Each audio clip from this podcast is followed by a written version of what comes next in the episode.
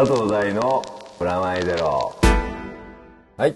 というわけで今月も始まりましたプラスマイナスゼロ、えー、担当佐藤大です、よえー、フロアネット杉山です。ろしくお願いします。お願いします。いや聞いたんだけどさ、はい。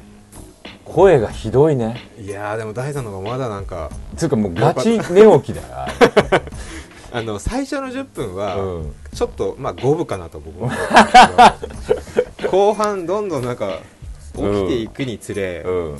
僕も自分のテンションがあまりにも単調で ね。かなりちょっとそうそう。ちょっと反省も踏まえて、はい。今日はちょっとテンション高めでそうですね。ちょっと今日夜めにしてみましたね声収録を、初ですね、初うん。まだ2回目ですけど、ええ。でも前回は俺寝起きだったっていうことで昼間収録してたっていうことでね,、はい。ですね。今日は週末の夜ということでかなりテンションがちゃんと普通のテンションで送りしたいなと。でね。はい。えーっとまあこれ何月号？これが12月末ですね。12月末じゃない、はそれでその12月末っていうこともありつつなんだけど前に連載の方では振ってたそのフロックマンという僕はい。がやってたレーベルがですね、はい。あのまあ、14年の時を経まして、今年まあ畳んだと夏に畳んだわけですけど、まあ、それコラムではねはい。出てて、それがまあこの半年かけて、はい。あの僕の元相方である渡辺健吾氏が、えー、と選曲とファートリミックスとか、あと DJ ミックスの企画とかを立てて、元旧友で今サードイヤーのメインやってる広石君って、はい。フロックマンのオリジナルメンバーのうちの一あ人のそうなんですか。そうそう立ち上げの時のの彼にあの声をかけてもらって今回サードイヤーから、えーっとベスト版がベスト・オブ・フロックマンっていうのがちょうどもう今出てる時期ですね。そうですね。でいよいよこう2008年うん。もうすぐ迎えるということでですね。2008年から9年にかけての準備もずっとこうしていて。早いですよね。早い。はい先へ先へ。はい、先でしょだってフリーダムなんか多分 もう1か月後ぐらいに6が出て、もうちょっと後で、まあ、あのもう発表になってるからいいけど最終巻である特別編と言われてる7が出るんですけど、それがだって夏に終わってんだもん俺的には。こうやってさそのフロックマンやジャンゴの話をしようかなと思って、うん。ちょっと振ってるわけじゃんこうやって、はい。だけど全然広がんないわけ。どうしてかというとあのもう終わっちゃってて俺の中で、それはフロックマンについてそれを言うのはちょっとあれかもしれないけど、でもなんかちょうどね今やってることが何かっていうと、なんかねすごくなんだろう。こう物を買ったりはい。することとか物を売ったり買ったりすることっていうのをはい。フロックマンっていうのは教えてくれたんですよ僕に。これは自分で作ってうん。自分で流通も開発して、ターンテーブルにかかるようなアナログを作るための技術も、はい。あのみんなで勉強してって本当に素人が56人集まって作ってったレーベルだったんですけどそれで勉強になったのってやっぱりもう何アーティストのデモテープを聞く瞬間から、はい。それがラジオやテレビで流れるとこまではい。を全部ひ一人というか二人というかでできて、でなおかつその間にちょうどそのデザイナーがいたりマスタリングがあったり、エンジニアがいたりカッティングがあったりっていうのをあのミュージシャンやレコードディレクターでも見れない部分も含めて全部見れて、宣伝とかレコード屋さんまで回るわけだし、でクラブにも回るしっていうのを考えると、本当にこう物を作るっていうものを作って人に提示して消費してもらって、それを消費した音源を使って人が踊ってるのを見るまでっていうのを全部この14年間で見せてもらうっていうのはすごく自分の中で大きくて、はい。それは洋服だろうが、まあ、はい。これフロアもそうじゃん、そうですね。インディーズ出版みたいな、はいだからインディーズで自分たちが流通を持って人に届けていくっていう部分っていうのをちょっとドラマにしたいなと思ってそれは人がなぜ物を消費するのかっていう部分となぜ人はその消費したものに思い入れたり思い入れなかったりするのかっていう部分ってドラマってねちゃんとそこを描いてこなかったなという意識があるんですよね。なんかこうアニメは特に、あのー職業ものとか言いながらファンタジーだし、はい。本当の意味での流通とか消費の正体って分かんないなと思ってて、特にね例えばけさ例えばの話で言うと、はい。携帯小説ってあるじゃん、はい。恋空とかはい。あと、まあ、セカチュウ以降でいいんだけど、まあああいう小説ってさみんなすごく刺するじゃん。はい。ひどいとか、はい。良くないとか、でも今年の年末の書店の売り上げ見ると、はい。あのノンフィクションの部分の半分が携帯小説。ね。結構多いですよね、うん、56冊入ってるねそれさ読んでる人知り合いでいる？いやいいないですね。これびっくりするでしょ？俺この間もその話になってさ、あのずっとって聞いてる人いないよねみたいな。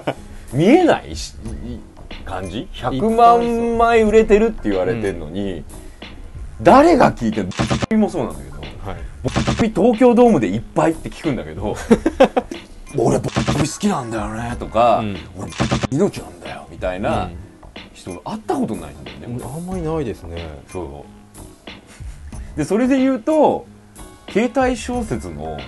作家の愛読者。って例えば最高みたいな。俺もだったらどの本も買うよみたいな人に会ったことがないわけ。ないですね。でじゃあ売れてないの嘘なのって言って売れてるわけでしょ、うんはい。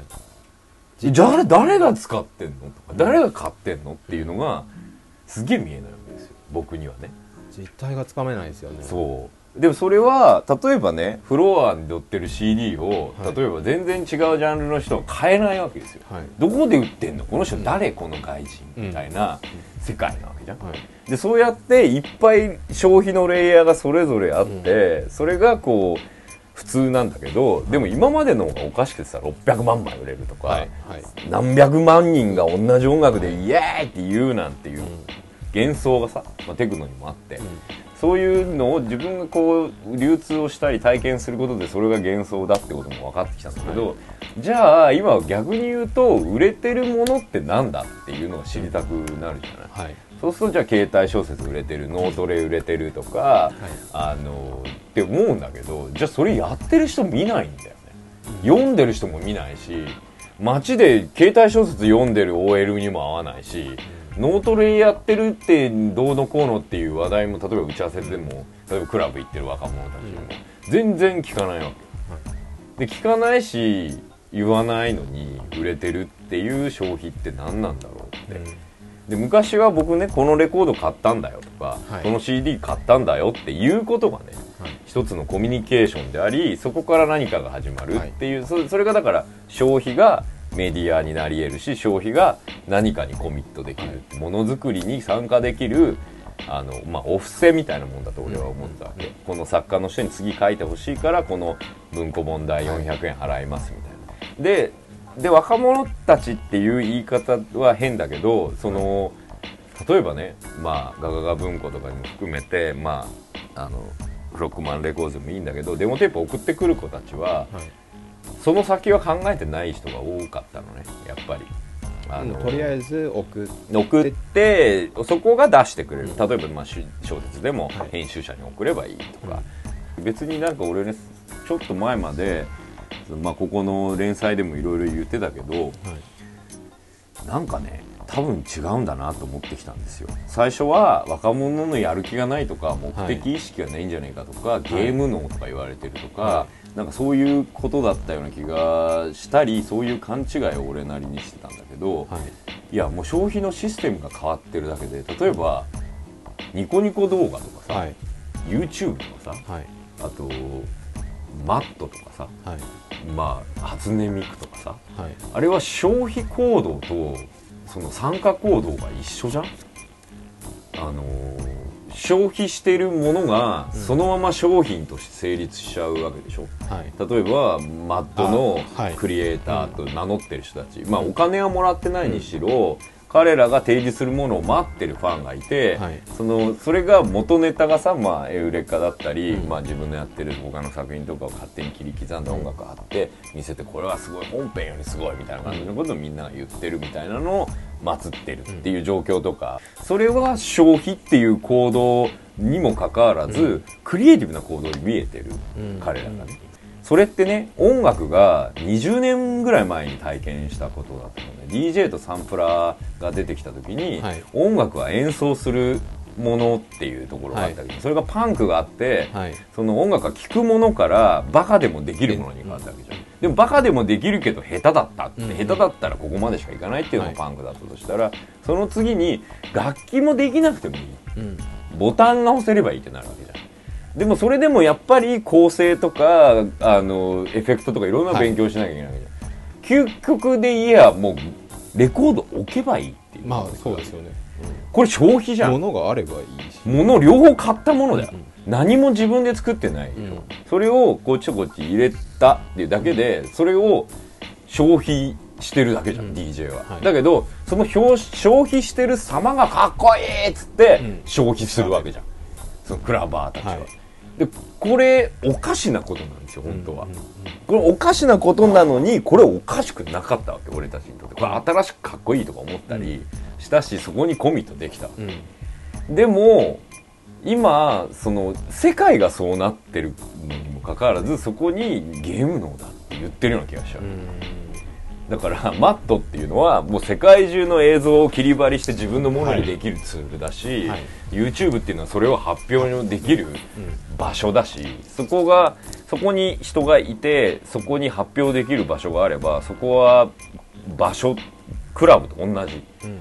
だからクラブが例えば、まあ、イエローがあったようにニコ動とか YouTube があるとするならば、あそこにいる人たちはまさにそのクリエイターだと言えなくもない。DJ がクリエイターだってもし言うならばっていう感覚で言うとその、まあ、僕が言っちゃあんまりいけないけどその YouTube でマットで僕らの作品が上がってるのを見るのすごい嬉し普通に嬉しかったりはするわけ。あ人気があるんだなと思ったり、あこここういうふうにするのかって思うけどでもそこが、まあ、商売になっていくことを今危惧してるわけじゃん、うん。規制しようとしたりしてるし、うまく使えばうまく使えるものをただ恐怖によって自分たちの権利が奪われてしまうんじゃないだろうかっていう流れで YouTube やニコ動を押さえつけようとしている流れが、うわ危険だなと思うし、なおかつでもこんなことやってもきっとダメなんだろうなと思っているんですよ、ジャスラックがどんなにごねたって、はい。DJ はいなくなんねえし、うんカラオケはなくなんないわけだから、うん。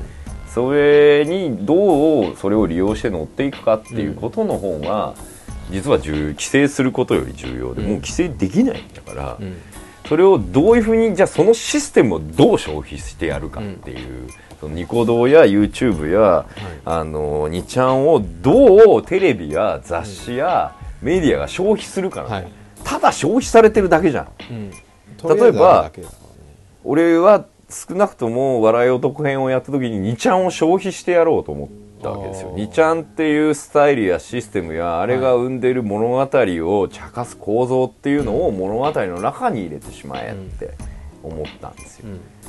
でそうすることが別にそのマトリックスの向こう側があると思ったんですよ、さまつな意味での向こう側なんだけど、うん。でもそれは現実がさまつだからっていう意味でのさまつな向こう側で、世界はそんなになんだろう素敵にできてないっていう部分を描くための消費者を描くっていうことなんだけど、今まで僕らはねその見えない消費者をバカにしすぎていったんじゃないかって気がする今の,、えーの映画とか漫画の編集者やプロデューサーに会うと、今の若い子はねながらで見てるんで、こういうふうに難しくしちゃダメなんですよねとか、はい。あの今の若い子はね文字読まないんで、うん。こういうふうに書いちゃわかんないんですよねっていう、うん今の若い子とかみんなとか言ってるのってお前それ嘘だろって思うんですよ。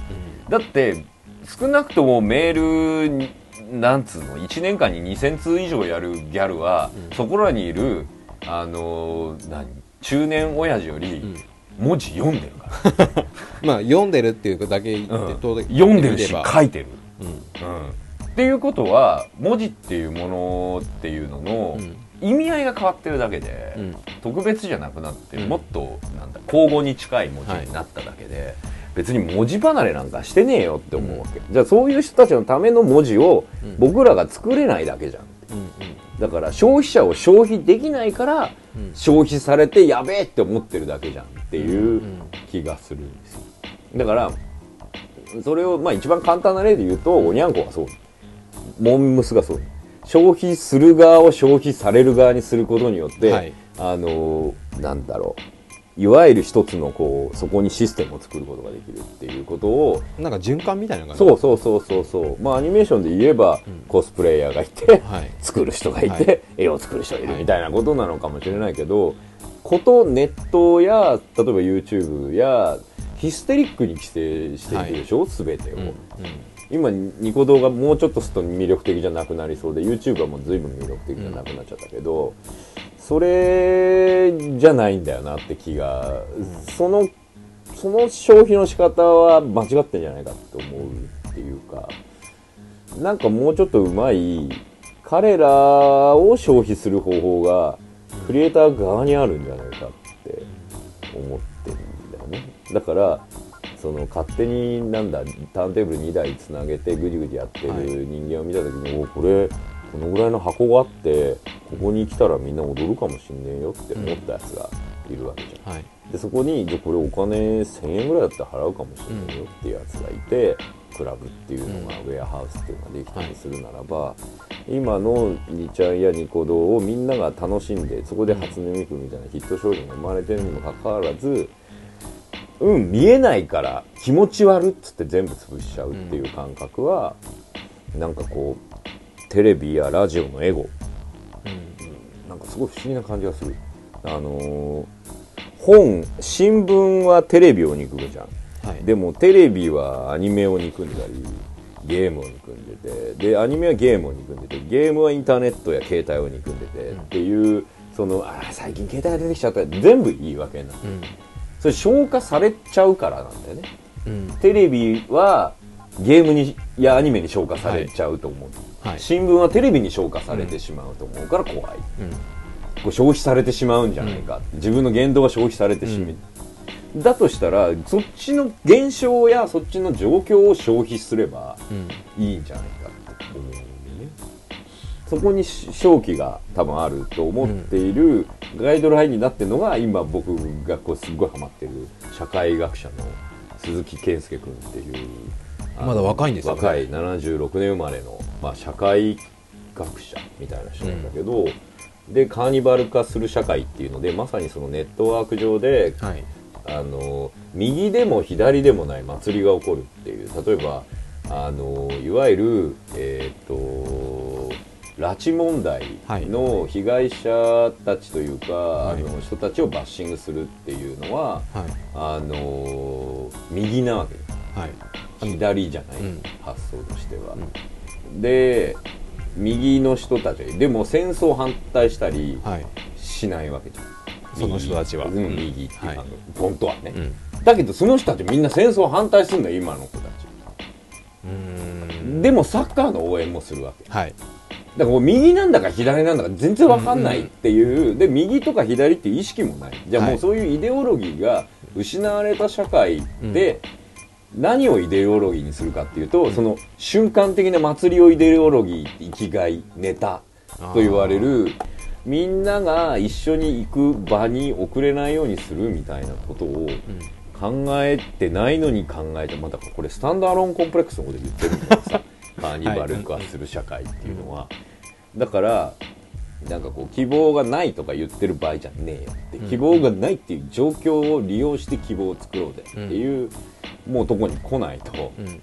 アニメもダメなんじゃないかって思うんですよ、こうね、それが逃げちゃダメだとかって言ってるっていう構造ではない、今言いたいことは、うん。そのそこに立ち向かえって言ってるんじゃなくて、利用しないと愚痴ってるだけじゃしょうがないっていう、開き直りとかにそうだね。やけくそかもしれないけど、そういう時がなんか来そうな気がするっていう気がしててここのとこすごくあのねえっとレントンを描いてる時ははい。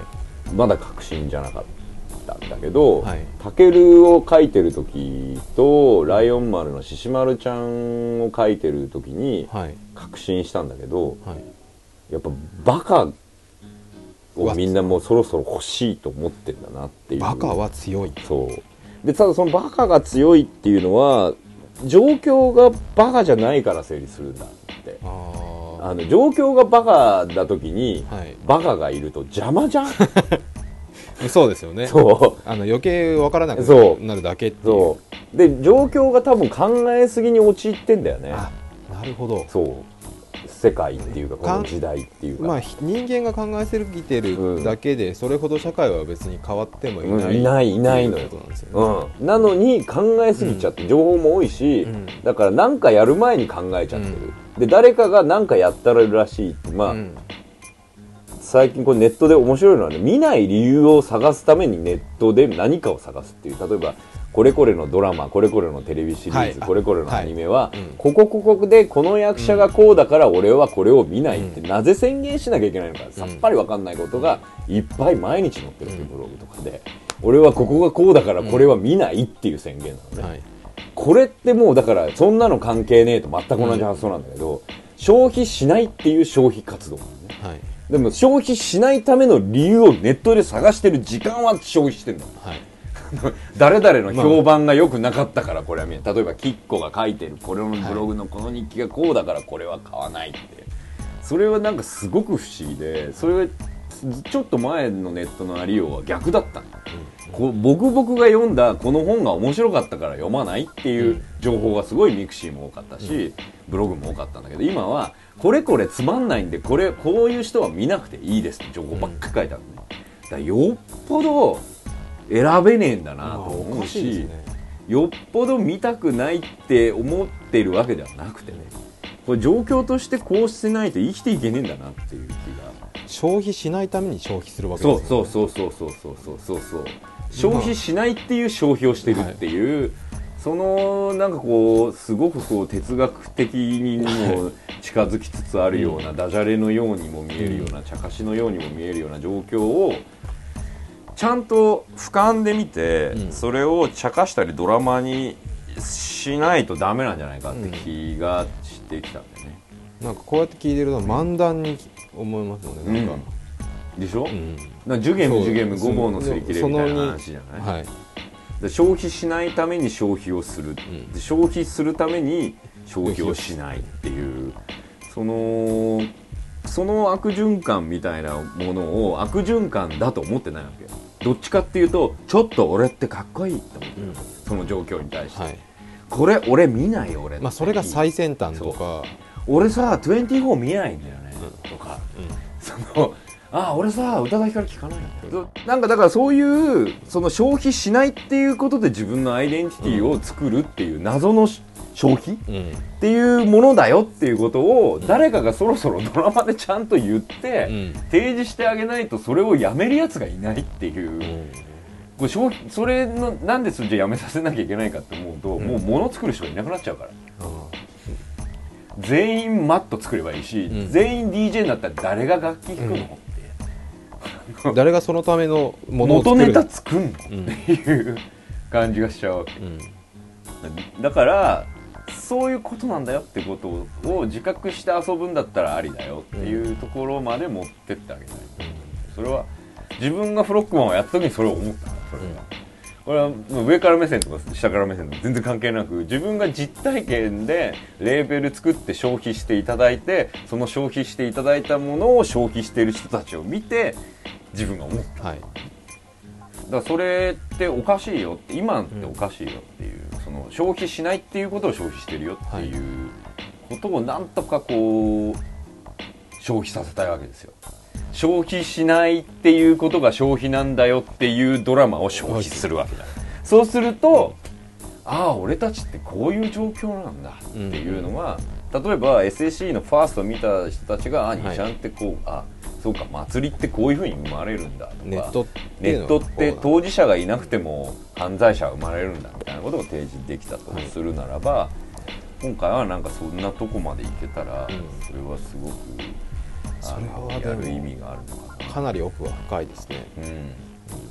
それにを気づかせるのってやっぱ相当な努力が必要だと思そう。だから例えばはしゃぐのは簡単で今アニメ流行ってて、和装が漫画大好きだって言ってくれてるからはしゃいじゃえって言えるのははしゃげるんだけどさ、うはい。なんかそれってバブルが終わった後のジュリアナで踊ってるボディコンの姉ちゃんみたいな、うわ終わってるよ歴史的には、うんっていう時にジュリアナで踊ってる姉ちゃんみたいな気がしてしまう、だから今そのカーニバル化する社会と言われてる中で、こうみんながなんかこう見ないための理由を探してんだ。俺こんなに見なくてすごくね？みたいな、うん。ことを言うわけですよ。うん。で最近面白いのはものを知ってることがプラスじゃない人たちがいっぱいいるんだなと思って、知らないことがプラス、うん、僕バカなんですよ。ああ、はっきり言えるの。まあ、おバカキャラっていうのが確立してますからね恥ずかしくて言えなかったよ俺若い頃。俺18の時とか、で「うんうんうん」ってメモして、はい。後で読んだり見たり映画聞いたりしてさも「うん知ってましたよゴダール」みたいな感じのことを言わないと好きでもないのにみたいな。そういうこう消費することに対しての何かポテンシャルがそこにあったんだけど、今はもう消費しないことにポテンシャルがあるから、うん。消費してる人をいやもうちょっと分かんないですよ。それオタクあみたいな。その認識はあるかもしれないですね。そうそうそう分かりすぎてることを逆に気持ち悪く気持ち悪がるわけじゃん、いやでもそれはそうなのかなってそこでいいのかなっていう気はするんですよ、うんだからまあ知らないのは楽だよ。楽そうにも見えるし、だけどもったいなくねっていう、うん。それでいいんだっていう気がして。でもそれは楽しいってことを大人たちがあまりに言わなすぎたここ20年ぐらい「つれーつれーつれーつれー」って言い過ぎ、だから辛いけどさ楽しいこともあるでしょ？って。うん。もうセックスとか楽しかったっしょ？とかうん。言いたいのに辛かったんだよ。大変だったんだよ。とか今いいなものがあってとか、うん。違うだろう。物ないの作るの楽しかったろ？って、うん。あの高速道路できていくの楽しかっただろ？って、うん。プロジェクト X どんだけ俺たちが見て羨ましいと思ってんだよ。バカって思うわけ 羨ましくてしょうがないよ。新幹線初めて作れるのか、ん。超かっこいいじゃん。お前めっちゃ面白いよって、うん。そういうこと言ってよって、うんうん。なんでそんな辛いことばっか言うの、っていう。だから辛いこともういいよ聞いたよってう。ん。だから僕らはじゃあその辛いことを面白がれたりバカにできたりするようなところをやろうっていう気が今してるっていうか、どうやったら伝わるのかなとこの危機感は多分真綿で首を絞めるような危機感。このままいくと？うん。誰もアニメ描かなくなるし、うん誰も漫画作んなくなる。なんせね辛いから本当は。で辛い辛い言い過ぎちゃう。うん。でもさ本当は辛かったんだろう時はそうは素敵に見えるように演出してくれたり、うん。漫画道辛いこともあったけど、はい素敵に演出してくれたもんだから、漫画家版になりてえなとかでルーカスとか大変そうだけどスカイウォーカーランチとかあの、はい。とっても素敵に見せてくれるから、増岡君みたいのも生まれるわけじゃん、あの ILM に入りてえって思ったりするわけ。はい。なんかそんなような演出をアニメ辛そうじゃないですか。えー、あれ5円とか10円なんですよね。とか、いや辛いよ。5円とか10円だよ、でも自分が描いた絵が動くの楽しいよとか、うん。そこ言ってねえからさうん。これいくら描いても10円5円なんですよしか言わねえから、これ10円5円が動いたらすげえんすよって言わねえから、誰もやんなくなっちゃったうん。だから消費すんのって楽だよねっていうことばっかり言っちゃって、で消費しててもちょっとこう腐してブログで何か書いたらスターになれるよって、うん。ほら見てごらん電車男。みたいなのうん。ばっかり見せるからみんな楽してうん。物作ろうとしちゃって。でも楽して物作るのって楽しくないんだけどね俺。子供向けだからとかアニメだからっつって舐めちゃいけないしむしろそっちの方こそエディケイトっていうか教育が、うん。教育っていうのも変だけど道徳とか教育みたいなものが根底にないとものは作っちゃいけない気がする。うんでフロックマンすっごい大変だったの。はい。レコード作るうん。の誰も知らないし、あの日本製って俺たちはプライドがあってね。はい。日本の音楽だから日本製って書いた。デザインに入れたの、うん。そしたらこれイギリスでプレスしましたよね。うん。これは原産国5人という法律違反なんです。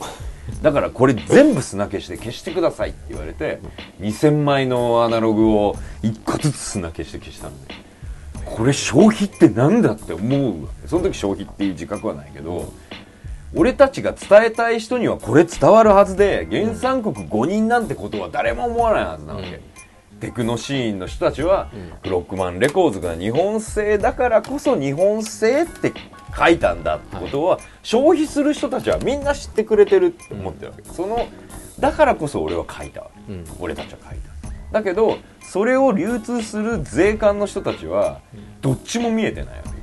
作ってる人も見えてない。し消費する人も見えてないもんだからそこにある物がどの国で作られたかっていうことだよね、それがイギリスでプレスされたっていう事実だけに基づいてこれは間違ってる。で別のとこに printed byイングランド書いてあったね、はい。彫ってあるとはい。ここ書いてあるじゃないですか、うん。いやここ書いてあってここ書いてあるのダメなんですよ。いやそうじゃないんですよって。内側に入ってここには物理的には物理ではない。物理ではこう刻みになってしまうものがはい。日本製なんですよ、この中に入った音が、っうん。ていう説明を税関で一生懸命やってるわけ。うん。全然通じない。全く理解できない。これをなんせここさえ消してくれればいいですと。そしたらここ通しますでもこれ消したら売れないんですよって。傷物っていうので流通できないんですよって言ったらそれは私たちは知りません。なんせここの税関を通すためにはここを消さないとダメなんです。はい。じゃあこの後消した後僕らが通ってここに日本製ってマジックで書いてもいいんですか？いいです。じゃあ何のために君はいるんだここに？それで結局どうしたかってそれシール全部貼ったわけで上からね上からシール貼ってそれで売って。はい。でそのエピソードも含めてみんなが逆に買ってくれてヒットするわけ。大体そんな。今日はなんかまた社会派な。どうだね。あのこの間がねちょっと反反省を踏まえてね。前回の。前回の。あまりに えでも前回は前回で。俺の家みたいな。もうちょっとなんかこう聞いた人に何かを与えたいとこんなところで今日は。はい。また来月。そうですね。また来年ですか？次来年ですね、ええ2008年ですね。はい。はい。来年せっかくこうやって音物になったからさそうですね。ゲストも呼んだりとかしたいよね。呼びたい人はいっぱいいるんですけど、神山さんも呼びたいし。いやもうそんなことになったら僕出ないですよ。なんで？聞いてないですよ。ああいいね。はい。ポッドキャストの方も。そうですね。連載ともども、えー連載ともどもよろしくお願いします。よろしくお願いします。今年もありがとうございまありしたがとうございました。ということで良いお年を。はい